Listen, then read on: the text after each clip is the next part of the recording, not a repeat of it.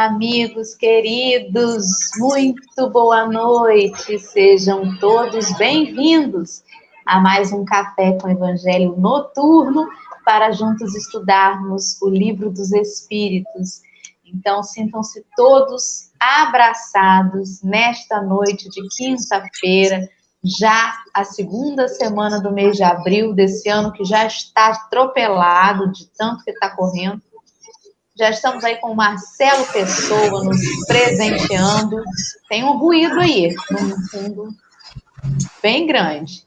Consuelo Gomes está com a gente também. A Irma já chegou. Solange dos Santos, muito boa noite. Márcia Varejão.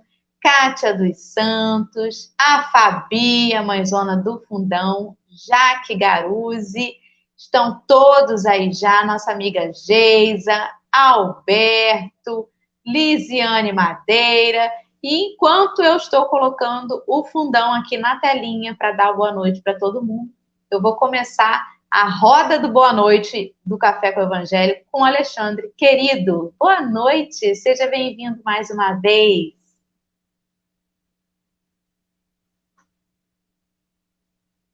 Alexandre?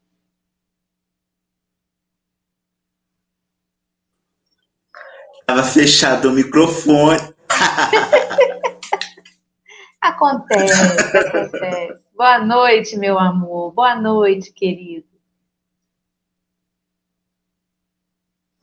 Então, Marcelo, boa noite, Marcelo. Como está aí, diretamente do Umbral? É, estou aqui Estou aqui no umbral, olha só. Ué, eu travei?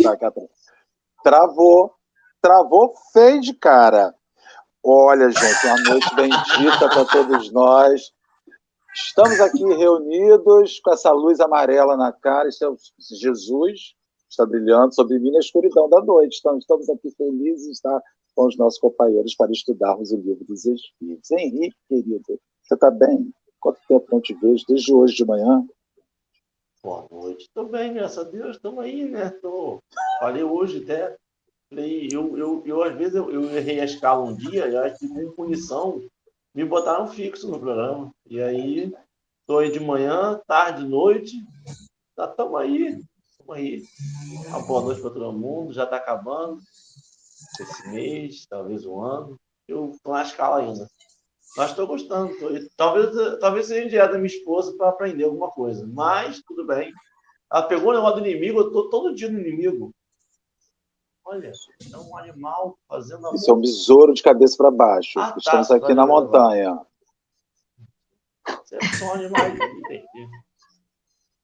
Tudo bem. Boa noite, então, Verônica. Boa noite, queridos. Tudo bem com vocês? Sejam bem-vindos. E a nossa Lê também vai dar boa noite. Boa noite, meu povo e minha pova. Marcelo Barreto Turra está lá com a luz, iluminando a espiritualidade que veio para poder dizer para ele que há salvação nesse mundo. e o nosso querido jacaré do dia, que está aqui conosco, graças a Deus. Boa noite, Dorinha, Alexandre, Verônica, todos muito bem-vindos. A turma do Fundão, boa noite. Que bom contar com vocês aqui conosco, né?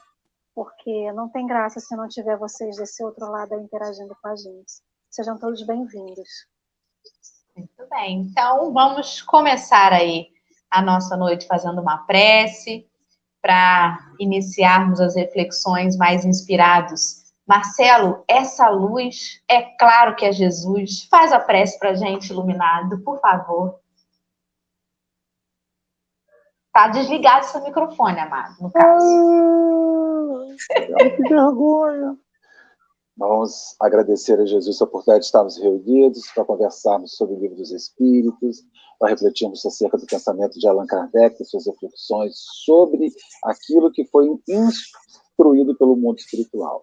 Senhor, que nós possamos ser os, o mais fiel possível nessas reflexões, nos, nos, nos mantendo ligados a esta obra, que é o nosso objetivo da noite de hoje, que as falanges benditas nos orientem, nos instruam e que ao final fique uma boa reflexão, uma instrução abençoada.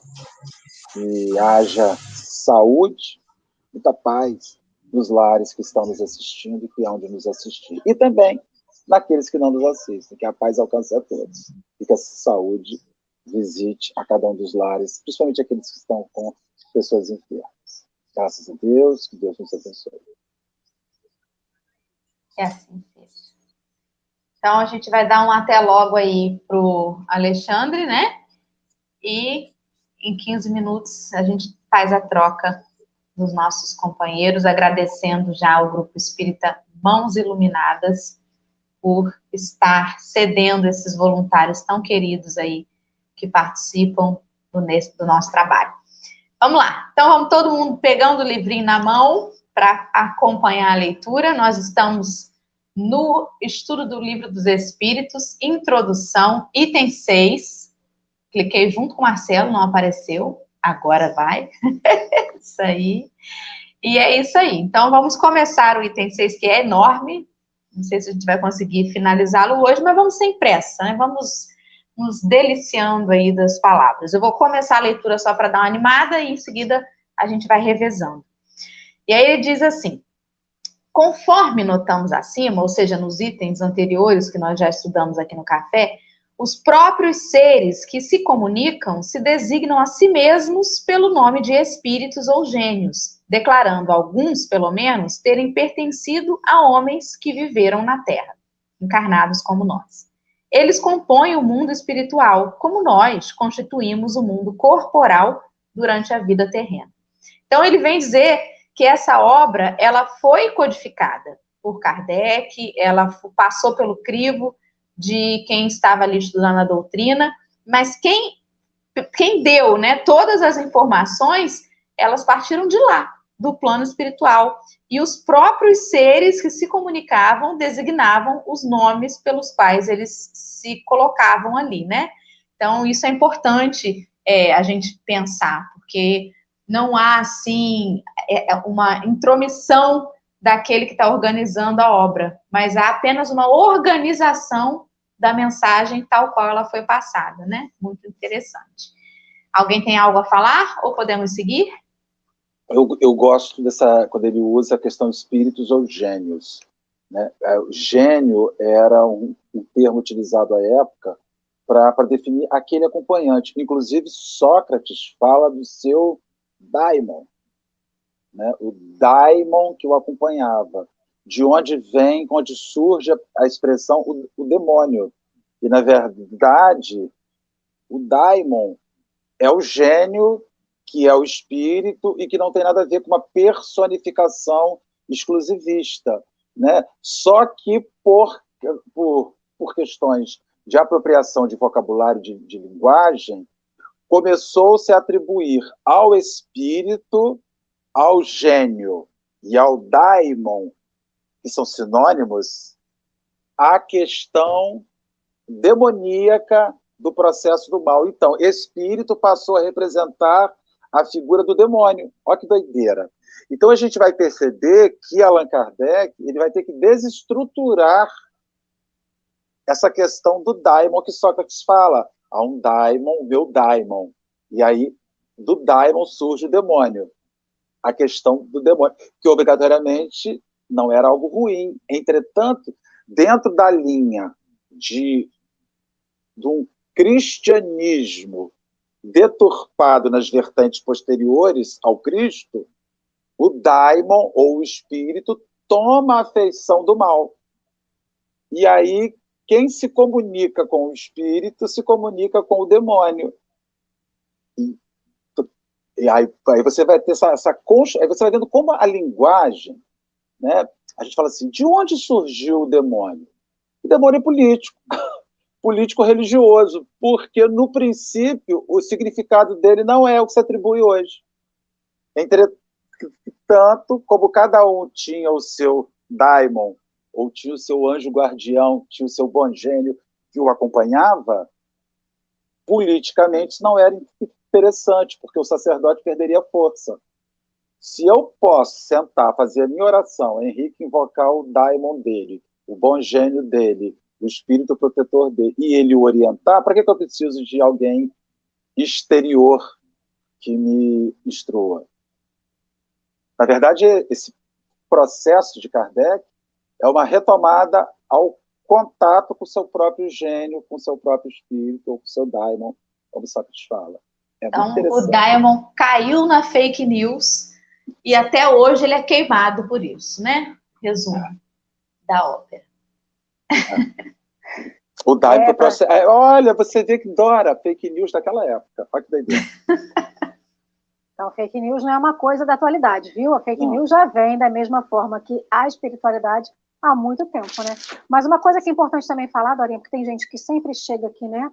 Para quem está chegando a primeira vez, só para fazer uma contextualização, a gente falou nos itens anteriores sobre justamente o início da comunicação dos espíritos, né? Aquele processo que seguiu depois das mesas girantes, onde houve a comunicação de Kardec com a espiritualidade. Então, esses, esses seres ao qual esse item fala são esses que vinham fazer a comunicação lá no início, né, antes da, doutrina, da, da, da publicação dos livros. Justamente disso decorreu a, toda a compilação dessas mensagens para fazer o livro dos Espíritos e depois os livros que vieram, só para poder contextualizar um pouquinho para o pessoal que está chegando hoje. E o pessoal que está chegando hoje, não deixa de ir lá atrás, né, nos vídeos anteriores, para relembrar, para entender um pouquinho os outros itens da introdução que a gente vem percebendo como são importantes e como vão se encadeando um após o outro. Né? Henrique, você quer seguir a leitura aí, por gentileza? Posso Henrique não vai comentar nada? Ai, não, eu não, eu tomei uma aula aí agora de Diamond, eu meteu o Sócrates e não, não fala mais nada. Mas isso está na introdução do livro do, do, Evangelho segundo o Espiritismo, está lá, ele vai explicando lá o babado. Mas eu não lembro de nada, eu sou ah! todo dia. Eu tô todo dia, não é à toa não, porque senão eu esqueço, entendeu?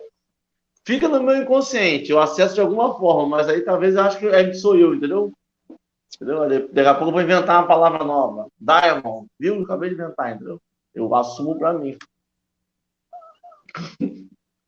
vou ler. Vamos resumir, em poucas palavras, os pontos principais da doutrina que nos transmitiram, a fim de mais facilmente respondermos a certas objeções. Eu vou frase por frase, né? Dá uma paradinha. É, mas aí a gente é, talvez seja bom parar em cada uma delas só para pontuar uma coisa. É, não, outra, eu vou né? parar, vocês vão comentando. Deus é eterno, imutável, imaterial, único, onipotente, soberanamente justo e bom. Ale, o que você pensa sobre isso? Ai, gente, Henrique é um barato. Essa é a primeira pergunta do livro dos Espíritos, né? O que é Deus, né? É. E o que eu acho. A primeira coisa que ele começa e vem pontuando é justamente sobre Deus. E aí desmistifica também um pouco essa coisa de que o espiritismo não é de Deus, de que o espiritismo aí vem um pouquinho dessa coisa do demônio, que infelizmente quem desconhece a doutrina é, transfigura a gente, né? Bota a gente numa, no, no personagem. Aí ele vem falando que Deus é eterno, imutável, imaterial, soberanamente justo e bom. E faltou misericórdia. Não faltou, não, né? A gente interpreta o misericordioso, ou seja, como um pai que sabe tudo de nós, um pai que sabe quem realmente a gente é, sem nenhuma fake news, né? Nós não somos fake news para o pai. A gente até pode ser para a gente mesmo, para a gente, para o pai, não. Então a gente é muito transparente para esse pai que é eterno e nos compreende, nos aceita, né? sem, sem nenhuma máscara, sem, nenhum, sem nenhuma dúvida, por mais que a gente tropece e que seja o mais, a mais vil das pessoas, ele mesmo assim vai continuar nos amando, porque ele vai entender que a gente está nesse processo. Parece tão simples, né, essa frase? Mas só na primeira descrição ali a gente já pira, né? A gente não faz ideia do que é eterno. A gente resume, a eterno é aquilo que sempre teve começo, né? Nunca teve começo e nunca terá fim. mas você enlouquece se você mergulhar nisso. Como assim nunca teve começo, né? Como assim? Esses dias a, a Sofia estava fazendo evangelização na terça, não, quarta, ontem, olha só, ontem. Aí eu subi, ela estava sozinha aqui. Aí eu tô ouvindo ela perguntar assim, tia, mas se Deus criou tudo, quem criou Deus? E ela indagando assim, né, a, a tia Mari. E aí eu pensando, né, é um nó mesmo que dá na cabeça da gente, igual o ovo e a galinha. A gente entende assim, ah, tá, ele é eterno. Mas se a gente meditar nisso, é uma loucura. E eu acho que o grande problema do homem na, na fé em Deus é justamente assim. Se eu não consigo mergulhar nisso e compreender, então não é possível que isso seja verdade, né? O orgulho da gente nos afasta de conceber a ideia de Deus, porque como assim eu não entendo Deus? Não posso acreditar numa coisa que eu existe, tá, mas eu entendo completamente? É, é uma coisa louca, né? E, mas ao mesmo tempo é algo em que a gente é incitado, compelido, chamado a crer. Em algum momento da vida, a gente vai olhar e falar assim: esse cara existe, né? Ele, ele é Deus, não, não é tem cara. como ser outra coisa, é Deus. E é isso. Eu, eu posso fazer uma consideração aqui sobre. É, ele usa um verbo, Deus é. Então ele usa atribuições que não cabem mais ninguém, só cabe em Deus. Porque se isso que está aqui, se isso comportar em alguém, alguém se equivale a Deus em alguma coisa. Então Deus não é único.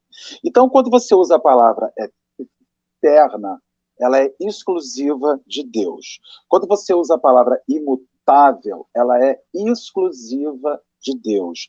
Quando você usa a palavra imaterial, ela é exclusiva de Deus. Quando você usa a palavra única, ela é exclusiva de Deus. Onipotente, ela é exclusiva de Deus. E aí ele coloca soberanamente, aquele que reina por cima, justo e bom. Então, só Deus é eterno. Só Deus não se transforma. Só Deus não tem materialidade como a gente conhece. Porque o próprio espírito, ainda que seja intangível, guarda um tipo de materialidade. Se você disser que o espírito é imaterial, você dá a ele uma qualificação de Deus. Então você diz que em alguma coisa ele se equivale. E se ele se equivale, ele é tal qual. Então, você, quando você. E aí é complexo, porque a gente tem que se reter na palavra. Quando você fala assim, o nosso amor é, é eterno, não é eterno. O nosso amor é infinito. Ele teve começo e não terá fim. Né? E a palavra eterna, principalmente a palavra eterna, é uma palavra que só cabe em Deus. Você não pode usar eterno. Quando eu digo você não pode, eu digo você não deve. Né? Usar, porque quando você usa isso para uma coisa, você atribui a essa coisa um atributo que não é real. Porque amores não são eternos. Amores são infinitos, porque eles começaram em algum momento.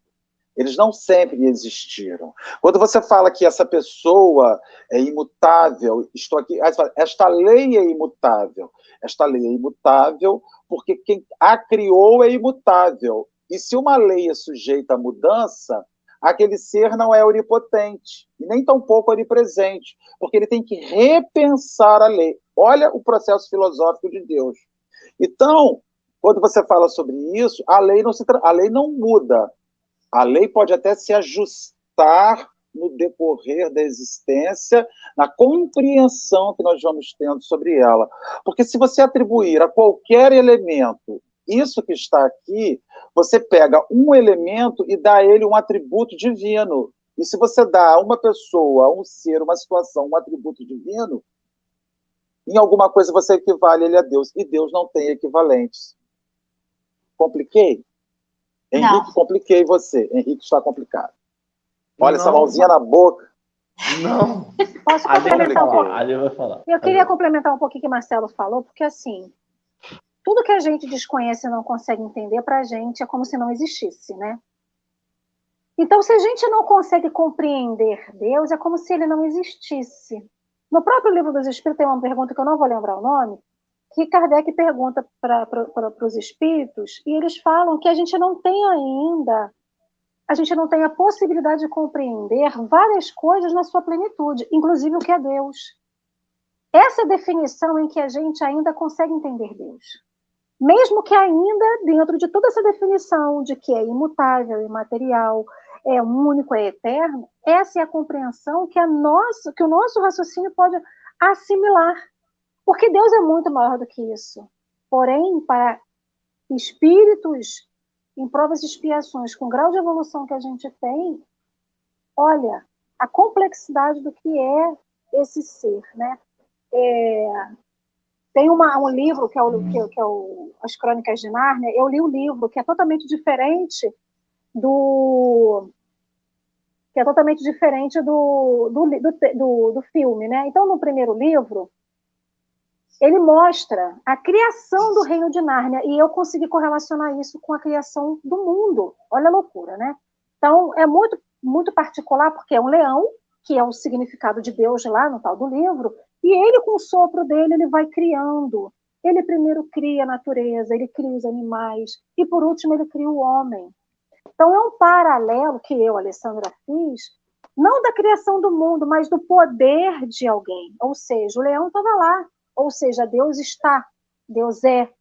Ele vai criando tudo. Aí, essa pergunta de Sofia é muito peculiar, porque mesmo nós adultos, a gente se pergunta isso todo dia.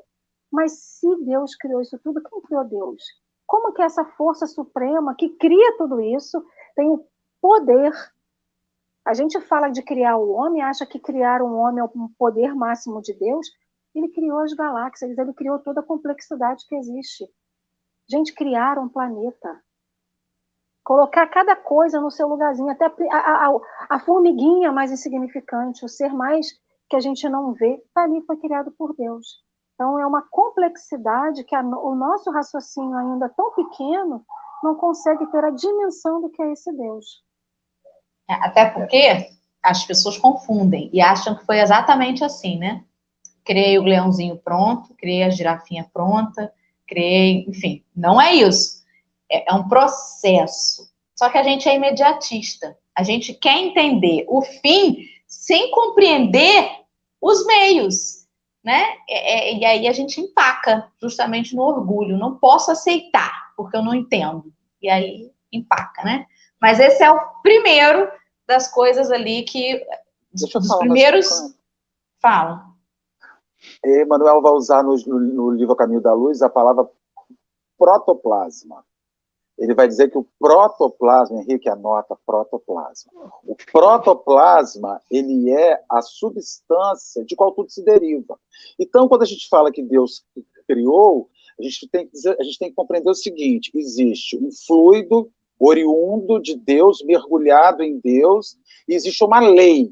E esta lei não está sujeita a mudanças. É uma lei, um fluido e o desencadear da própria lei que vai dar origem à formiguinha, que vai dar origem ao planeta, mas não é assim, como se pensava assim, Deus está, ah, gente, vou botar uma barata ali. Ah, mas, gente, está faltando um bem-te-vi no mundo, vou botar um bem-te-vi. Deus ah, está no dedo, né? Então, assim, a pessoa fica pensando. Então, assim, tem um protoplasma, tem uma matéria inicial, e tem uma lei que faz com que aquilo siga o seu próprio ciclo. E a gente vai porque senão as pessoas elas acham que Deus é o gerente de uma grande fábrica que está assim hoje, ah, gente, é, vou botar uma praia lá em Rio das Ostras, está faltando. Pá. Não, tudo é uma perfeição organizacional que se encaminha segundo o desembrulhar dessa lei. Por isso que é uma lei imutável. Porque o dia que mudar, as coisas se desordenam. E acho que a gente pode passar para o outro. Só em Deus a gente fica aqui uma semana. Não é, eu, eu acho que Deus quer uma semaninha aí tranquilo. Cara. Eu só, só travo no imutável. É. Por que você eu travo no imutável? Por que, que, eu travo no imutável? Porque Deus está em todas as coisas, nós, beleza, show, até aí vai tranquilo. Mas o imutável me trava porque é uma doutrina que pede tanta evolução, tanto a mudança nossa, e a gente, eu ainda me pego muito pensando no imutável como uma pessoa, não sei, não me desce, não, não consigo. É porque nós não somos deuses mesmo, né? Nós somos espíritos que precisam progredir. Ele é perfeito, muda. a gente não.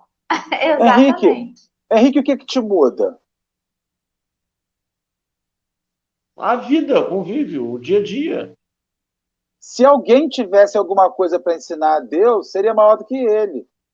Então, se Deus muda, Deus teria alguém maior do que ele para instruir, e ele deixaria de ser único. Ele já precisaria de alguém que instruiria ele. Então, veja, esse é um processo filosófico, reflexivo. Se Deus precisasse de instrução de alguém, ele precisaria ter alguém que tivesse mais do que oferecer a ele para que ele pudesse se ajustar. Olha que doideira.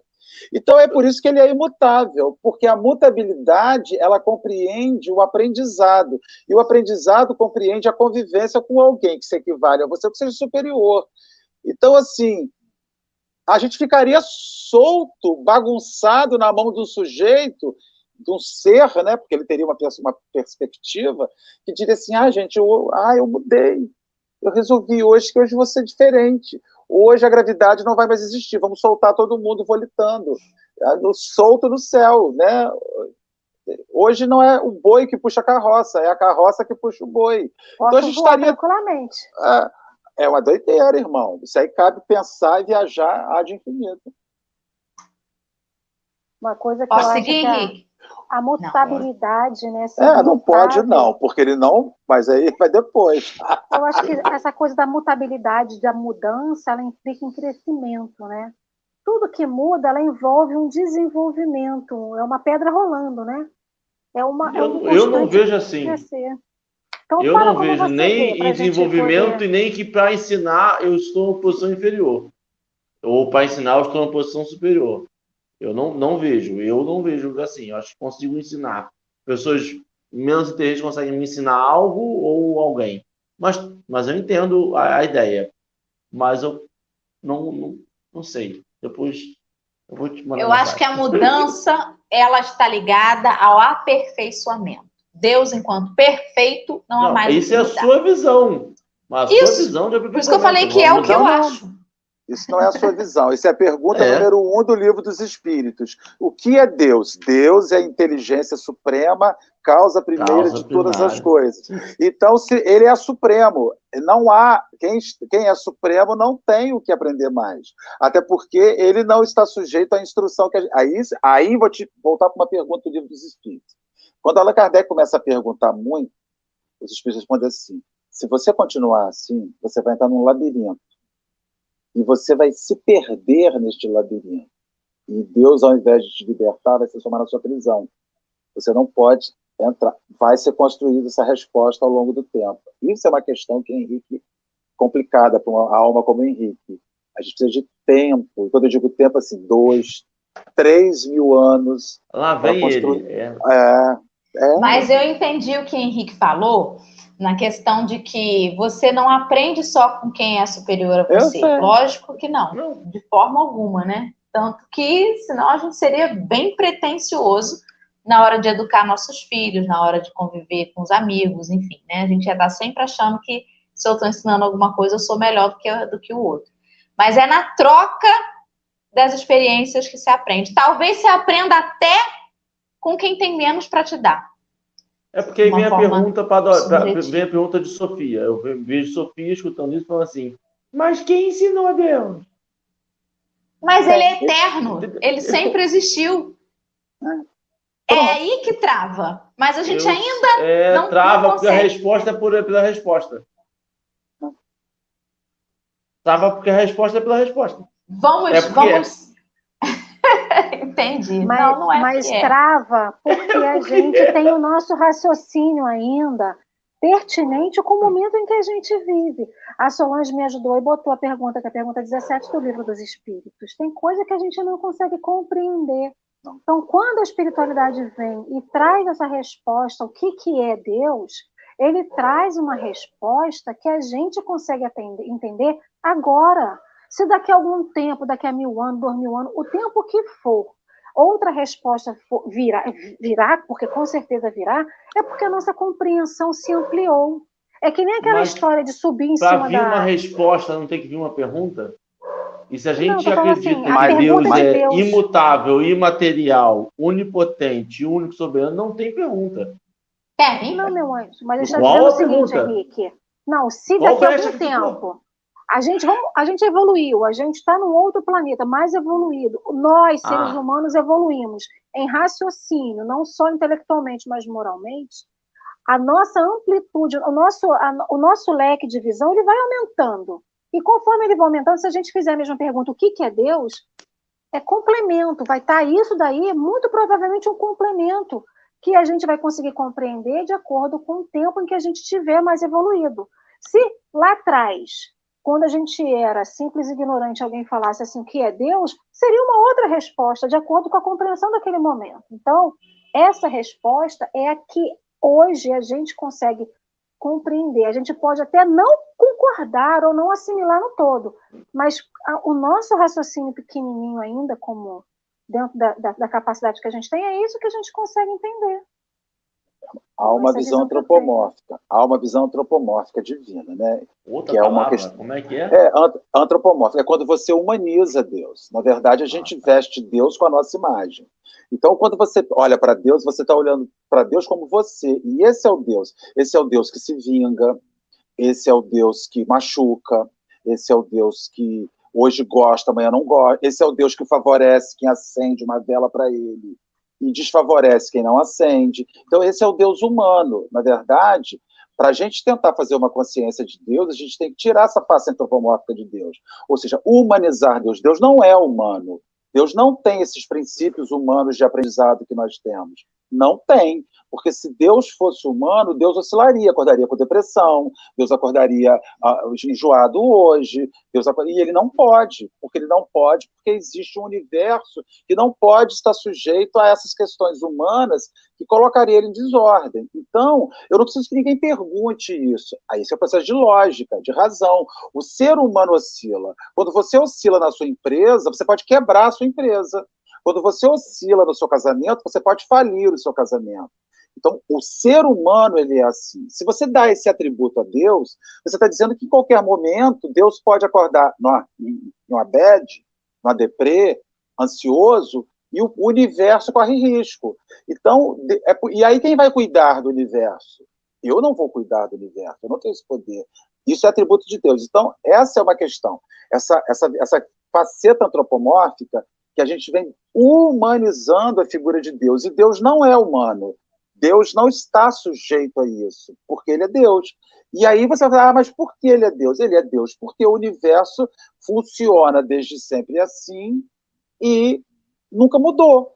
Os planetas vão evoluindo, nós temos a Terra, temos mundos superiores, temos mundos inferiores, e continua acontecendo. Né? Então, acho que é uma coisa que a gente pode estar pensando. Essa humanização de Deus coloca Deus como a gente, e Deus não é como a gente. Ele não está sujeito ao que a gente é, porque senão bagunçaria o universo. O universo seria bagunçado. Não respondi, não, mas é a questão. Vamos seguir aí para a próxima, porque na A próxima gente vai. já teve um- uma vez que travou, lá no início do livro dos Espíritos, e, e foi justamente o que eu falei, né? Pode ser que no primeiro estudo a gente trave, mas persista, mesmo travando. Porque outra vez que você venha ler o mesmo texto, pode ser que com a outra bagagem você já olhe e fala assim: caramba, eu tinha travado nisso aqui, mas agora para mim está tão óbvio. E é isso, né? Vamos seguir, vamos amadurecendo aí as ideias, o Eu tô travando raciocínio. há sete meses já. Tô tra- A princípio. Então vamos assim, a princípio é isso, Henrique. Então vamos seguir. Não, Mas é bom travar, Henrique. Porque olha só, se você não travasse, você não teria, você não raciocinaria, você não pensaria em cima daquilo e você não construiria um pensamento. Travar não é, só, não é ruim, não. Travar é bom. Sempre Com tem os da moeda. Olha só, deu até sono, né, Henrique?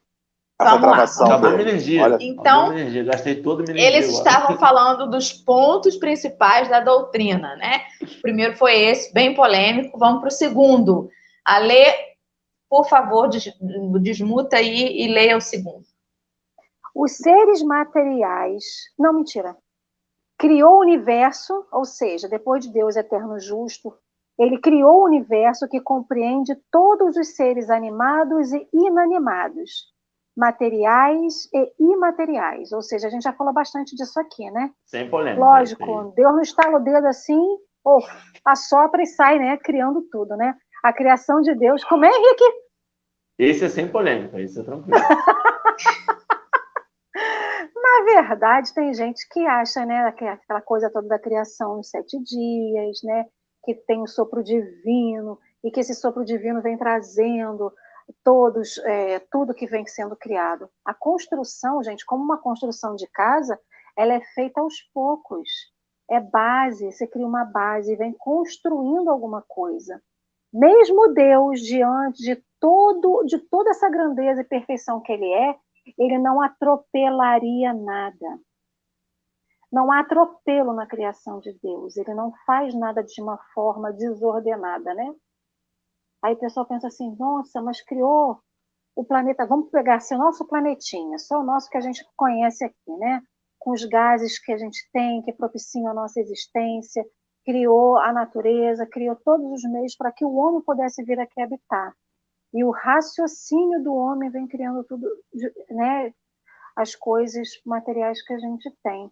Mas tudo isso também vem, e a gente não imagina que tudo que é criado, por exemplo, a gente está aqui conversando através de um celular, de uma tecnologia.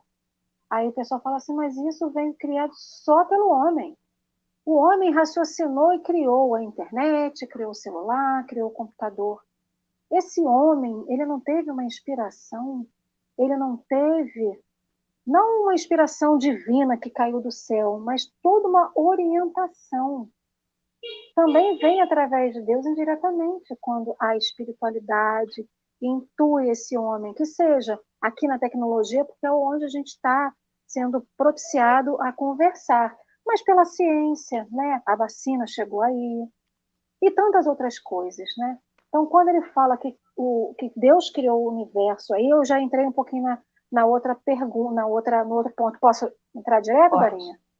Aí ele fala ainda, né? Os seres materiais constituem o um mundo visível ou corporal. E os seres materiais e imateriais, o mundo invisível, o espírito, quer dizer, dos espíritos. Aí ainda vem falando, eu estava falando um pouco da questão material que a gente é intuído para fazer tudo que a gente tem hoje em dia e o que cria, será criado futuramente, né? E ele ainda vem falando que os seres materiais constituem o mundo visível corporal, ou seja, nós, criaturinhas encarnadas neste plano, constituímos isso daqui que a gente observa. Só que existe um outro mundo, que é o mundo espiritual, que é o mundo invisível, que quem não tem a mediunidade ostensiva não enxerga, né? E existe um mundo espiritual, que nós, aqui embaixo, né, na, na, na Terra, somos feitos espelhado pelo que há no mundo invisível. Ou seja, esse mundo invisível que a gente está falando aqui é a erraticidade, a espiritualidade, é para onde vamos depois que a gente vai desencarnar, onde muitos estão lá em trabalho, em estudo, construindo, aprendendo, desenvolvendo. Ou seja, não estamos sozinhos, né? Não somos a obra máxima de Deus aqui, os encarnados, os vivos. E os mortos não existem. Os vivos estão mais vivos aí, nós vivos, aqui na carne, temos os vivos em espírito na espiritualidade. Até porque nós viemos de lá, né, Alessandra? A gente não está encarnado. A gente, quando fala de mundo espiritual, parece que a gente nunca, nunca morreu né? E a gente já morreu um montão de vezes. A gente fala do mundo espiritual, ah, eles lá e nós aqui. Não, eu estou aqui agora pela centésima nona vez. Então, assim, eu já morri uma par de vezes. E eu falo sobre isso como se isso fosse maravilhoso, sobrenatural. Eu já morri centenas de vezes. E na pergunta seguinte, ele vai Ainda usar o eterno. Centenas de vezes. Não é pergunta. E na É questão afirmação. seguinte, ele vai usar eterno de novo, que ele vai dizer que, que o mundo espiritual sempre existiu. Porque o mundo espiritual faz parte de uma construção incessante de Deus. Com Deus, o mundo espiritual existe. Ou seja, aí você fica assim, mas e- Deus é o mundo espiritual? Porque se o mundo espiritual sempre existiu, parte do princípio que Deus nunca ficou sem produzir nada. Olha que doideira. Com Ou ele seja, havia alguma o trabalho coisa constante. constante. Olha, eu, aí você fica bolado, porque Allan Kardec ele vai construir conceitos que hoje tem um sentido na compreensão e que daqui a mil anos o mesmo conceito não vai mudar, mas o seu sentido de compreensão sobre isso muda, igual o sentido é, é impressionante que a maternidade faz, né? Enquanto você não é pai e nem é mãe, você tem uma ideia do que seja. Quando você é, é magicamente faz assim, tum.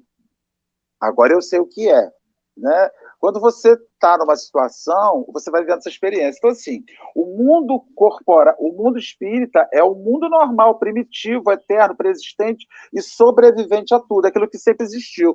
Quando a gente fala sobre um aparelho de telefonia celular que nós estamos usando aqui, é porque na, na pré-existência, esse tipo de comunicação já existia na erradicidade. Ninguém recebe assim, ó, oh, vou te dar uma ideia, hein? Pega isso, pega aquilo que pode ser que funcione. Não, isso já existe lá e simplesmente se manifesta aqui. E isso você fala de grandes espíritos. Olha, um dos espíritos mais fabulosos que encarnou na Terra foi Leonardo da Vinci. E lá em mil, 1400 e pouco, 1500 e pouco, projeta um helicóptero, um paraquedas, projeta um submarino, projeta é o primeiro cara a desenhar o corpo humano, a fisiologia do corpo humano, né? A, o, o, o, como é que chama? O homem, o que que ele, que ele fez? Foi a primeira pessoa a construir essa. Né, retro, né, retruviano, vitruviano. Então, quer dizer, você vê um cara, ah, ele era inteligente. Não, ele trouxe aquilo de algum lugar. Ele não, pô, eu estou aqui, acho que se eu fizer isso. Não essa pré-existência que já havia numa eternidade que sempre existiu, porque Deus não ficava solto no universo, compunha esse universo sempre, as experiências vão se dando. Então, tudo que nós temos na Terra é uma cópia mal feita, segundo o próprio André Luiz vai falar na sua obra, que tudo que nós temos no plano físico é uma cópia mal feita. E a gente tem medo de morrer, porque vai ficar sem a praia de Rio das Ostras. Ai, eu vou morrer. Vou ficar sem essa praia maravilhosa. Gente, a praia do mundo espiritual dá de 10 nessa, Henrique. Como é que eu vou morrer, gente? Eu vou ficar sem esses campos, essas aves, essas montanhas. As montanhas do mundo espiritual, os campos do Senhor, estão de 10 nesse. Isso aqui é cópia mal feita. Agora, aceitar isso é o B.O., né? Ou seja, tem trabalho para o engenheiro florestal lá em cima na, na, na espiritualidade. Oh! Henrique, algum comentário eu posso passar? Não, vamos lá. Então, o. O Marcelo já leu aí um cadinho, né? Um pouquinho depois da ah, eu posso ler de novo? Outro? Pode, vai lá, vai lá. Eu tô com a voz tão boa hoje. Tá, tá, Ar tá acelerado. Os espíritos revelam, vou falar devagar. Os espíritos revelam, é, não, o mundo corporal é secundário poderia deixar de existir ou não ter jamais existido, sem que por isso se alterasse a essência do mundo espírita. Esse mundo nosso aqui é secundário. Ele não é fundamental. Ele é fundamental no plano da evolução para nós encarnados. Mas Ai, gente, e se um dia explodirem a bomba e destruir a Terra? Ah, tem outro planeta para a gente ir. E se acabar com tudo? Tem um mundo espiritual para a gente capinar um quintal em nosso lar, né? E melhorar de existência. Coisa segue. Isso já faz a gente pensar e rever uma série de situações que tiram o nosso sono comumente, né? como que às vezes a gente dá uma importância tão grande às coisas materiais e esquece que o sentido espiritual de tudo ele é fundamental e está deve estar acima de todas as coisas, né? Às vezes a gente se preocupa, se aborrece, né? Outro dia uma companheira aqui perto de casa se aborreceu muito por causa de uns copos aí que andaram quebrando. E não sou eu, não, tá, gente? Aí se aborreceu muito e ficou pensando em Henrique tentando lembrar que, do que, que ela tá falando. Ai, Jesus. Então, e aí eu fico pensando, às vezes a gente dá um valor para umas coisas, né, tão pequenas e esquece que isso aqui é tudo passageiro, gente. Se a gente desencarnasse hoje, todo mundo dormir hoje e amanhã acordar no plano espiritual, boa parte dos nossos problemas materiais, né? Os problemas materiais, todos acabam. Acabou boleto, acabou um monte de coisa, né? Acabou briga por terreno, acabou briga na família, quem vai ficar com a casa, acabou herança, acabou. Acabou Covid. Acabou Covid. Acabou. acabou Ai, meu Deus, a neurose da vacina, acabou. Você vai levar, sim, os problemas morais. Esses a gente tem que se preocupar. Não que a gente não vá ligar para nada, né? E viver de vento, também não é isso. Mas o que está pesando mais na nossa balança? Quais são as preocupações que realmente merecem o nosso empenho, né? E a nossa preocupação? É, é isso aí. Eu gosto muito de puxar para a filosofia, para a moral, acho que eu estou muito viciada em evangelho. Eu fico lendo isso aqui muito seriamente. E, e, gente, ó, aí, cada um botando seu, seu, seu quinhão de, de preocupação, viu? Acabou dor de dente, acabou sinusite.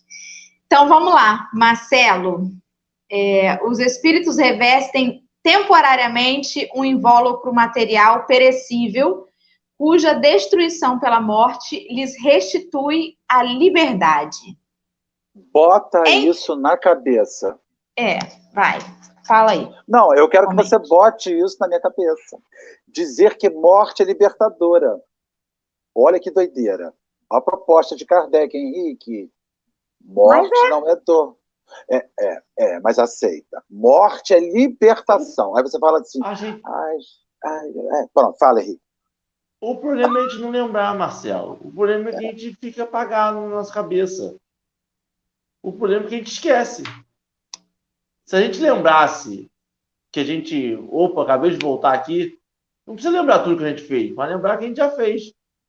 Já seria 90% da aceitação melhor. É igual lembrar hoje do passado, quando você era criança. Você não lembra da infância toda, mas você lembra que você foi uma criança. Deixa eu falar, Henrique, se você lembrar, você viveu numa depressão. Não, bloqueia os traumas. Não. Pode bloquear. Eu tenho um monte de trauma bloqueado aí que eu não lembro de nada quando era criança. Bloqueia essa Deixa eu te falar. Existe uma coisa chamada melancolia, que é um estado de uma tristeza que dá, você não sabe de onde vem, que tem até nas obras básicas, né, falando sobre ela. Que é assim como se fosse a lembrança de um pertencimento a um outro lugar uma saudade que você não sabe explicar de que nem da onde. Se a gente pudesse lembrar dessa, desse estado de libertação, a gente ia viver muito mal aqui, enclausurado. Você quer ver? Um, um bichinho que nasce no zoológico está serelepe, brincando, fazendo piadinhas. Agora, o pai do bichinho, que foi pego na floresta e trancafiado naquela jaula, ele não responde da mesma forma porque ele lembra de onde ele estava e para onde ele foi. O bichinho que nasceu ali enjaulado, ele não lembra da floresta. Teoricamente, ele não conheceu. E aí, para ele, aquilo ali é tudo, é a vida dele, aquela jaulinha. Entendeu? Só que se ele tivesse essa lembrança, ele ia falar assim: caraca, cara, tô aqui mesmo preso. Olha onde eu estava. A gente precisa desse esquecimento para a gente poder focar na evolução aqui, senão a gente vai ficar sempre olhando para trás. Olha só, Dora, você deu sono no Henrique, ele estava bocejando. Então, deixa eu falar para o Henrique, fazer uma pergunta para você, Dora, não é para Henrique, não. Porque Henrique, quando ele faz essa abordagem... Você é olho gordo. Ele... Henrique, quando faz essa abordagem... Dizendo minha avó. É, esse, Henrique, quando ele faz essa abordagem, ele faz uma abordagem partindo dele. Mas ele não... Ele, a gente tem que refletir sobre a abordagem na, na participação social. Então, assim, se eu soubesse o que eu fiz de errado, seria muito melhor para mim. Entretanto, a gente vive em conjunto. Então, se você souber que a família que você tem com cinco pessoas é fruto de um assassinato que você cometeu, de um assassinato que alguém entre eles cometeu com você, se você descobre que o amor da sua vida, com quem você está constituindo matrimônio hoje, foi a responsável por desgraçar a sua vida no passado. Foi a responsável por produzir em você momentos de dor e de angústia. Você, a pergunta é: o quanto a gente consegue seguir adiante solucionando essa questão. Então, os espíritos falam que 95% das relações construídas familiares são construções de reajuste. Quando você lê a reencarnação de Sigismundo, né, a gente falava, acho que foi ontem, reencarnação hoje. de Hoje, reencarnação de Sigismundo são 100, 100, 100 folhas no capítulo. O cara está voltando, isso é a temática. Então, a questão não é você esquece por você. A questão é que a gente esquece não só pela gente, mas esquece pelo entorno. Entendeu? Então você fala assim, nossa, eu estou morando em, em, Rio das Ostras. Ah, que legal. Aí você se lembra assim, não, mas eu fui feliz quando eu morei naquele lugar. Então eu tenho que voltar para aquele lugar. Mas se você está em Rio das Ostras, há uma construção a fazer ali. Se a gente vivesse preso sempre no ontem, o presente poderia correr facilmente correr risco de não ser realizado. Então, assim, o, a, o véu da encarnação, por um lado, ele atrapalha, mas pelo outro lado, ele é a grande misericórdia divina que dá a gente o ensejo de meio que recomeçar, né, numa, numa nova experiência com velhas emoções. Porque a gente tem esse processo das emoções ali. E isso é terapêutico. A gente quase tem que ir para o banco do, do psicólogo para poder entender essa dinâmica de véu de reencarnação. Inclusive, há pessoas que sofrem abuso sexual na infância e a dor é tão grande que elas bloqueiam aquilo, elas não conseguem viver. Elas bloqueiam, porque lembrar daquilo significaria não conseguir avançar, seria aprisionar-se naquele momento.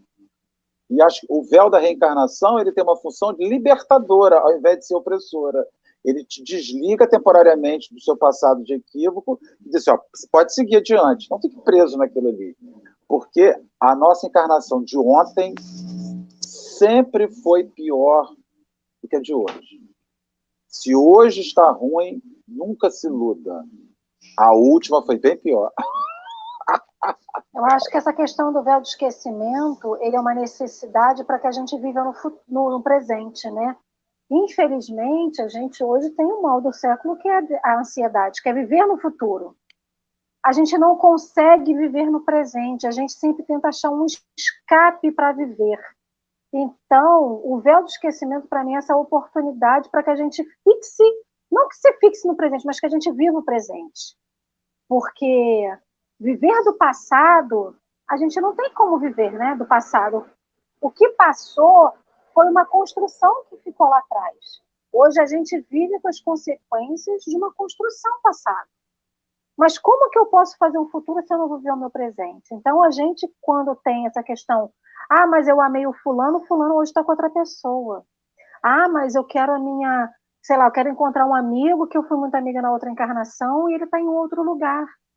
É uma oportunidade de viver aqui agora e fazer novas histórias, construir novas histórias, construir novos momentos. A vida é uma construção, né? E eu queria voltar um pouquinho nessa questão dessa pergunta, dessa, desse posicionamento aqui do Kardec, que sobre a questão da morte, de nos tornar livres e sendo a carne o material perecível, né?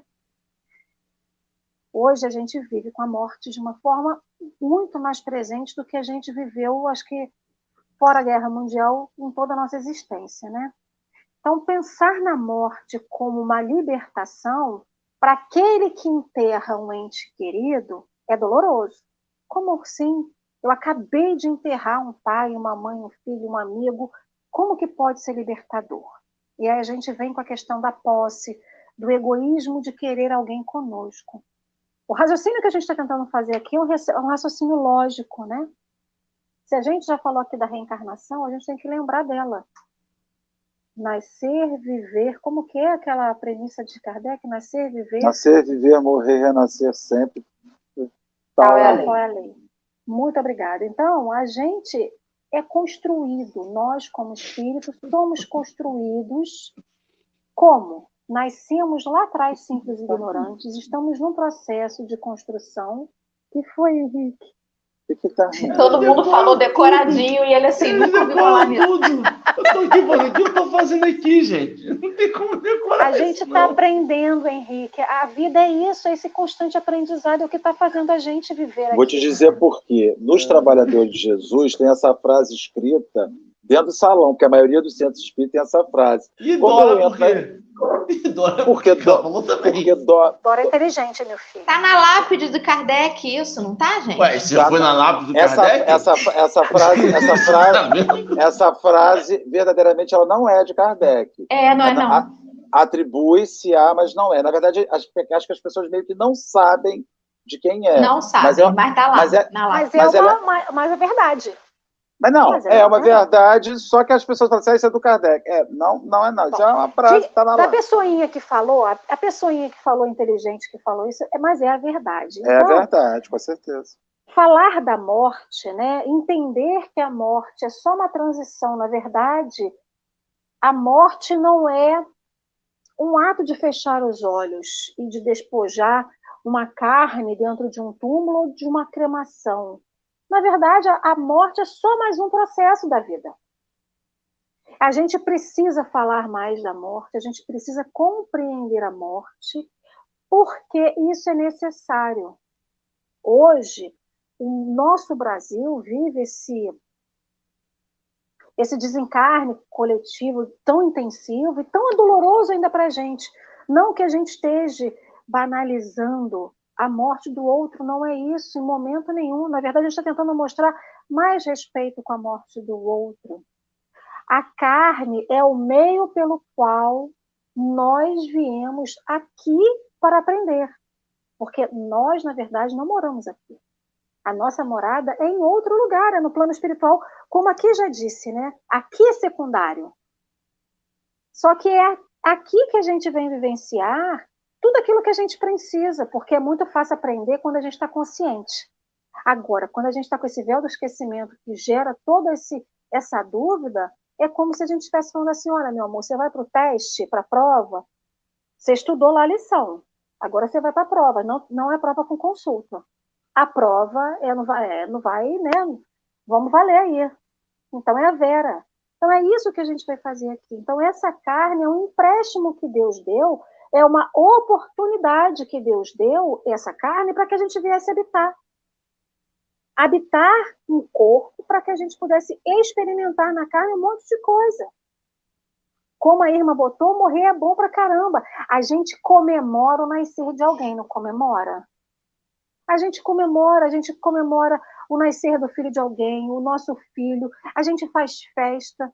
E quando a gente morre, tem todo um processo de luto, de despedida, como se a gente nunca mais fosse ver aquele ente. E, na verdade, não é que a gente vai desencarnar e vai ter uma festa no plano espiritual, que a gente vai, vai rever todo mundo. Alguns estão em planos mais elevados, outros, infelizmente, sucumbiram e, vier, e foram para outros mundos, mas a oportunidade do reencontro ela vai ser certa em algum momento da nossa encarnação. Por mais que seja difícil se despedir de alguém, precisamos falar da morte, nos preparar para a morte. Fala, Doralice.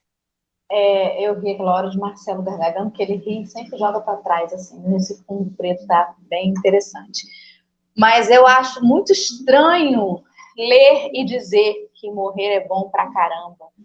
Caramba, né? Estamos passando por um momento, um epicentro da pandemia, 4 mil desencarnes num dia. Gente, não dá para dizer que isso é bom pra caramba, né? Eu entendi o que a Irma colocou ali. Eu, eu compreendi a colocação dela. Mas a gente tem que tomar muito cuidado para que essa, esse entendimento da doutrina espírita realmente não banalize as, os desencarnes que estão acontecendo. Né? Não é porque a gente sabe que esse plano aqui é secundário, não é porque a gente sabe que a, a pátria espiritual é a nossa casa verdadeira, que a gente não precisa cuidar disso aqui que nós temos. São coisas completamente diferentes. Tanto que nós é, lutamos, né? É, pela vida, fazemos campanhas contra o suicídio, a favor da vida, pelo amor de Deus, ninguém aqui pense que se morrer assim tão bom, então por que, que eu vou ficar insistindo com essa vida, né? Ontem aqui em Rio das Ostras tivemos um episódio muito triste de ver o companheiro em frente à prefeitura é, tentando remover a própria vida No em desespero, desespero. por conta da situação que ele estava passando. Ô, Isso não é legal. é, Não tem como eu- ser legal isso, né? É, porque, na verdade, morrer é bom pra caramba quando o ato é natural. No caso que nós estamos vivendo hoje, não é um ato natural, é um ato de responsabilidade ante a vida alheia. Então, quando você, a ciência diz use máscara e você sai sem máscara, você pode conduzir a morte da pessoa não num processo natural, mas num processo de responsabilidade.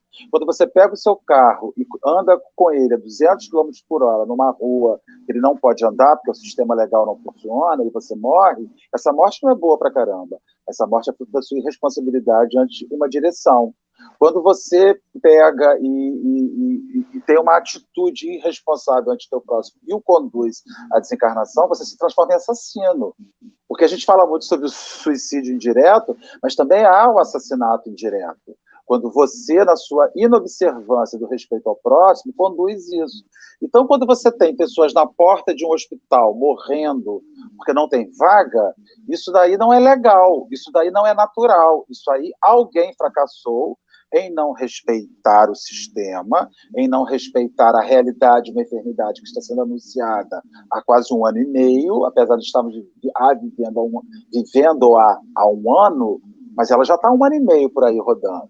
Então, assim, essa, a morte ela é legal quando a morte é um processo natural da exaustão e do processo habitual. Entretanto, quando você colabora para que alguém morra, você é assassino. Você assume o, dire... o ato da, da desencarnação. Então, quando você não usa máscara e não respeita, você é um assassino. Você pode estar conduzindo uma pessoa. Um assassino indireto, mas é um assassino. Quando você bebe, pega o volante do seu carro e dirige a 200 km por hora, você é um assassino. E no caso, nem indireto. Você é um assassino direto, consciente da sua incompetência para fazer aquilo. Então, essa morte não é boa boa é você viver 80 anos, 90 anos, cumprir sua função, respeitar teu corpo, respeitar e ser respeitado e haver uma exaustão natural. Ou adquirir uma doença que não foi culpa da, da sua irresponsabilidade ou da irresponsabilidade de quem quer que seja. Então, assim, a, o fim físico da morte é preciso que a gente olhe os meios pelos quais nós chegamos a ele, para dizer se ele é bom para caramba ou se ele é fruto da nossa irresponsabilidade e menosprezo ao respeito pela vida. Então, nesse ponto, é, tudo tem um borogodó no meio, né? Henrique fica doido. Porque tudo tem um entremeio. Nada é só aquela regra. E Allan Kardec está lembrando isso a gente. A gente, quando Até olha a morte só como fim, a gente não está pensando no meio que levou para ela. Até porque o direito à vida é o direito principal que a gente tem, né? Nós temos o direito à vida, nós temos que viver a nossa vida e cuidar do que a gente tem. É, eu acho que essa questão da morte, acho que assim, no, no momento que a gente vive, a gente está sendo confrontada a todo momento. Esse episódio que a Dorinha falou daqui de Rio Ostras, do desespero que as pessoas chegam de diversas formas por atentar contra a sua vida, né? E hoje a gente conversava sobre o temor da morte, né? Muitas pessoas ainda temem a morte. O temor da morte também vem pela lei de conservação, até porque a gente não banalize a nossa vida. Se a vida é oportunidade, né? se a gente habita um corpo como uma oportunidade de, de vivenciar aqui aquilo que a gente precisa, eu não posso banalizar a minha vida e sair a Deus dará fazendo qualquer coisa para tentar contra a minha vida, pela oportunidade que eu tive de estar aqui a gente implora para reencarnar, a gente implora para uma oportunidade de, de ter uma oportunidade de viver e de vivenciar aquilo, tudo que a gente disse lá no plano espiritual que a gente estava apto a fazer, né? De vir aqui, de, de, de constituir matrimônio, de aprender, de, de evoluir moralmente. Então, se essa oportunidade é única, não que a gente não vai ter outra, mas essa é a oportunidade do momento, por que, que eu vou banalizar a minha vida de qualquer jeito e atentar contra a minha vida de qualquer forma, né? Então, é, porém, é, esse é o meio, é a única certeza que a gente tem. Quando a gente nasce, a gente não tem raciocínio, né? A gente é um bebezinho e vai crescendo. Uma das primeiras memórias que a gente vai ter do nosso raciocínio, de, de quando a gente começa a ter né, raciocínio e tudo mais, é que a gente vai morrer. A gente vivencia a morte em diversas partes da nossa vida. às vezes um avô, um tio mais velho, às vezes um pai. Então, a morte é a certeza da vida. Então, acho que estou trazendo um pouquinho para o que a gente está falando, até porque a gente está vivenciando muito isso, né? A morte não é só é, não é, essa, é, é lógico que é dor, é choro, é despedida, é aquela saudade que fica, mas ela não é a perda de alguém, porque a gente não possui ninguém. Ela é um até breve. Ela é até um daqui a pouco. Daqui a pouquinho a gente se encontra em algum momento da nossa vida espiritual. Ou seja, é, não há destruição do espírito. Não há destruição do espírito. O espírito vive. E a morte desse corpo que a gente tem, né, a deteriorização desse, desse invólucro, ele deixa livre o espírito que, que tra, traçou uma trajetória. Todos que hoje se despedem dos seus entes, seja pelo Covid, seja por qualquer outra doença, todos eles trilharam o caminho que eles tinham que trilhar. É isso que a gente tem que valorizar, é o caminho trilhado.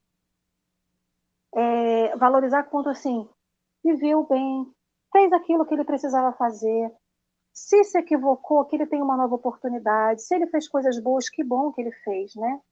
Mas aquele espírito teve a oportunidade dele de estar aqui nessa terra. Que quando a gente tenha que se despedir de alguém que a gente ama, o Dorinha recentemente passou por uma despedida, e todo mundo aqui acaba passando, que a gente consiga entender, né? Não é fácil, gente, não é fácil se despedir de alguém, dizer até, uma, até breve. Porém, que a gente lembre-se que nós, como espíritos imortais, não morremos. Eu acho que essa mensagem que Kardec tentou trazer aqui, né? Na verdade, não é nem Kardec, né? Isso foram os espíritos, os pontos Sim, principais aí, que os espíritos colocaram. Isso aqui, isso aqui deteriora, né? Isso aqui nesse momento. A gente tem que cuidar para que a gente não estrague antes do tempo, né? Mas isso aqui tudo vai deteriorar. Mas a Alessandra, que hoje é a Alessandra, ela vai permanecer, né? E é isso que é importante. Não, a Alessandra não vai permanecer. O princípio porque a Alessandra foi Maria, foi João. É, exatamente. Como espírito. A Alessandra, a Alessandra fala assim, a Alessandra vai permanecer como espírito. Isso. Vai vir João, a... vai vir Maria, vai vir é... Rosinha, vai vir um monte de coisinha para frente. Isso, exatamente. Então, e o que já foi também. É, eu acredito que seria bom a gente parar por aí. As pessoas no chat já estão começando a agradecer o estudo, significa que já todo mundo está ficando com sono. Obrigada pelo estudo, muito obrigada pelo estudo. Ou seja, gente, já chega por hoje. Já deu. Tava Posso vendo o Marcelo encostado ali e pensei assim, dormiu. Dormiu. Oh. Eu também não, dormiu. Eu fico aqui, ah, essa cadeira Posso aqui tá tão boa, gente, ó. É, pode colocar Alexandre na tela. Vamos dar uma pausinha aí, a gente segue a partir daí na próxima vez. A gente não está com pressa de terminar o livro dos espíritos, a gente vai com calma, né? Travando aqui, ali, mas seguindo em passos de formiga, mas seguindo sempre avante. Henrique, eu vou, vou passar para você aí a despedida para ir, ir fechando assim, e aí, por favor, se despeça e dê as suas últimas considerações. Você ficou muito caladinho hoje. Fiquei, eu peço desculpas aí, eu sei que eu vou, vou comparecer à secretaria, peço desculpas já de antemão a todos os ouvintes que não, não puderam ouvir o prazer da minha voz. Vou comparecer à secretaria, foi ótimo. É, agradecer a oportunidade de estudar, agradecer a oportunidade de estar com vocês, sempre é muito bom. E eu acho muito breve, tentando não, não crescer muito, é rápido, eu sou bem sucinto. Eu acho que a gente tem que parar um pouco de ah, a pátria é melhor, que a nossa tecnologia lá é melhor, e lá vai ser a paz, e lá vai ter o rio, e lá vai ter a família, e aproveitar esse momento reencarnatório que nós estamos passando aqui. Ah, mas lá vai ser melhor, mas eu não estou lá agora, eu estou aqui, tem coisa para resolver aqui. Preocupa com agora. Ah, mas lá eu vou voar. Mas tu voa agora? Não. Então anda, meu amigo. Então caminha. Não fica esperando voltar para a pátria amada e falar assim, ah, mas porque lá eu não vou te dor. Tá, mas você tem que voltar então várias vezes. Você precisa aprender a não sentir dor. E você aprender a não sentir dor, você precisa sentir dor aqui encarnado. Para aprender a voar, você precisa andar muitas vezes aqui. Então a gente tem que aproveitar esse processo. É muito lindo, é maravilhoso. Tanto que a gente vê espíritos muito evoluídos vindo para cá para poder experienciar de novo o que é essa reencarnação, o que é conviver, o que é sentir esse lado material. A gente não pode negligenciar esse prazer que é estar encarnado, este prazer que é sentir dor, que é sentir tristeza, que é sentir amor. É um prazer. A gente não pode negligenciar isso nunca. E nem achar que lá vai ser melhor, lá vai ser, lá vai ser melhor quando eu for bom e aprender o que é melhor passando pela vida de agora. Tá? Muito obrigado pelo estudo, Marcelo. Muito obrigado, Dora. Muito obrigado, Verônica. Muito obrigado, Ale. Muito obrigado, Alexandre. Muito obrigado. Todo muito, muito obrigado. Obrigado, chat. Parabéns, Ale. Parabéns. Alessandro, é contigo agora.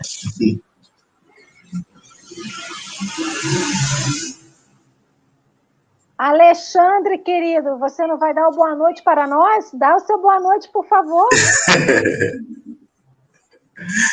boa noite a todos. Então, o estudo hoje foi maravilhoso. É, me fez assim lembrar uma cantiga, é, não me recordo o título dela. E ela fala assim: vale a pena viver, vale a pena sonhar, vale a pena sorrir, vale a pena viver e amar. E falando sobre a, a morte em si, as pessoas acham assim: ah, eu vou tirar minha vida porque é, é o fim de tudo. Não, simplesmente você vai ter uma outra vida no povo, na nossa pátria. Então é aquela coisa assim que nós estamos aqui no mundo de provas e expiações é, evoluir. Nosso espírito precisa de evolução. Então, o eu aprendi assim que é, a, quando falamos assim de morte, quando falamos assim de é, reencarnação, é, simplesmente o que vem na minha cabeça é eu tenho que melhorar. Eu tenho que melhorar, eu tenho que é, ativar. Outra cantiga que eu me lembrei agora é cativar. Aquelas pessoas, como foi falado que na antiga encarnação, na encarnação anterior, eram meus inimigos, hoje é, poderão ser meus amigos, são meus amigos, eu estou cativando. E esse é o propósito da reencarnação, da vida. Vale a pena viver e amar, vale a pena reencarnar e cativar as pessoas que outrora eram nossos inimigos. Ao mais é isso, agradeço a todos o, o ensinamento, o aprendizado, agradeço ao chat, agradeço a todos. Agora é com você, Alê. Obrigada, Alexandre, querido. Muito obrigada a vocês do GESMO por estar aqui conosco nessa, nessa missão de, de passar, né, de, ser, de oportunizar a todos esse estudo. Muito obrigada por você pela Verônica, pela, pela dedicação de vocês. Acho que o dia de hoje, o estudo de hoje traz para a gente essa, essa clareza do que é doutrina, né? Do que é Deus, do que é de qual é o tamanho do amor dele pela gente, né? Pela oportunidade que ele nos dá. E já que a gente falou tanto, agora no final eu puxei esse assunto da morte, que a gente tem que a gente valorize a oportunidade que a gente tem aqui, né? É, viver é a delícia de ser o que é, né? A gente tem uma vida, a vida que a gente escolheu ter. Se a gente quiser mudar, a gente tem oportunidade. É só olhar para frente e mudar o que a gente não quer ser mais, ah, eu quero mudar, o que a gente mude. Então é a oportunidade aqui agora, a gente está tendo, tá com a faca e queijo na mão, como dizem, né? Então que a gente consiga mudar o que a gente tem vontade, que a gente consiga construir aquilo que a gente tem vontade e que a gente se permita a oportunidade, viver a oportunidade que Deus nos deu nesse dia, nesse momento. Por mais que às vezes a gente olhe aí fora que esteja tudo caótico, ou está caótico dentro da gente, mas que a gente se encontre, né? Muito obrigada, queridos amigos, pela oportunidade aqui do estudo, Dorinha, Verônica, Marcelinha, Alexandre Henrique, querido, Marcelo Barreto Turra, meu querido amigo, que está diretamente do lugar paradisíaco do Umbral. Diga para nós as suas conclusões finais, meu amor. Minha gente, não acredite em gente que tem todas as respostas. Quem tem todas as respostas é Deus. Não acredite. Sabe, às vezes a gente faz esse grupo de, de discussão aqui e as pessoas falam assim, nossa, eles bagunçaram, baratilou minha cabeça. É isso. Isso é estudar. Estudar é isso. Estudar é essa confusão. Aprender é confuso. Né? A gente, a gente não, naquilo que se refere ao espírito, a gente tem conjecturas, a gente tem propósito. Naquilo que se refere a Deus, nós trabalhamos com conjecturas. Quem responde sobre Deus, quem define Deus com perfeição, já o encontrou. Só consegue definir com perfeição aquilo que você já encontrou, sabe? Então, estudar é isso. Estudar é debate, é discussão. A gente tem visto muitas lives, muitos companheiros, com todo respeito, nós estamos professorais. A gente não é professor de nada, a gente é facilitador de discussão. Então, assim, quando as pessoas chegam com todas as respostas, a gente vai aqui propondo, propondo conceitos, propondo conceitos da doutrina, propondo reflexões sobre a obra. Hoje eu entendo dessa perspectiva, amanhã tem outra, outra visão quando eu amadurecer. Então, assim, às vezes as pessoas ouvem, o nosso grupo, ele tem essa particularidade, né? Ele não é professoral. E eu, particularmente, não gosto de nada professoral. Vim aqui ensinar para vocês como funciona a coisa. Sabe, Verônica? Vim te, te orientar. Aprenda comigo porque eu sei. Não sei. Se eu soubesse, não estava na Terra. Se eu soubesse, eu não tinha medo da morte ainda. Se eu soubesse, eu tinha todas as respostas na minha vida. E eu não sei. Então, assim, a gente, quando faz esse debate, essa discussão, que às vezes a pessoa fica assim, ah, confusão, mas Henrique, Marcelo complicou, Dora, Alessandra. Nós não estamos aqui para lecionar. Nós estamos aqui para discutir, para debater um ponto de pensamento. A gente gostaria que vocês curtissem essa ideia aprendessem o direito do debate, o direito da dúvida. Porque a resposta bacana só surge com a dúvida, sabe? Então, permaneçam com dúvidas, permaneçam com questionamentos. Eu adoro questionar. Né? E quem participa comigo de outros grupos de estudo que a gente tem feito, eu sou o primeiro a causar problema no grupo de estudo, levo umas considerações meio loucas, o pessoal fica meio doido comigo no final, mas é importante para você construir uma linha de raciocínio. Né, Verônica?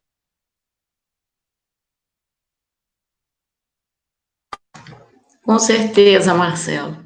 A dúvida é a porta do conhecimento, né? Quando você duvida, quando você duvida, você está na porta já do conhecimento. Então vamos duvidar, vamos duvidar, mas vamos duvidar com fundamentação também, né? A gente não vai duvidar de qualquer é. forma, mas vamos pra duvidar. É, para ser chato, para questionar, mas também para contribuir, para refletir, né? Alexandre ficou travado? Acho que o Alexandre travou. Travou-se. Então, só quero agradecer a vocês a oportunidade. O pessoal agora já deve ter ido dormir, porque as considerações finais estão de novo uma nova live. né? Só agradecer, obrigada pelo aprendizado. Viu, gente? Dora, suas palavras finais também. Muito obrigada. A dica de Verônica foi, gente, tá demais, né? Para dar boa noite na entrada, 15 minutos, um por um. Depois de noite, para despedir de novo, mais 15 minutos, um por um. Vamos pegar mais leve, ser mais sucinto aí, né? Nessa despedida, nessa entrada.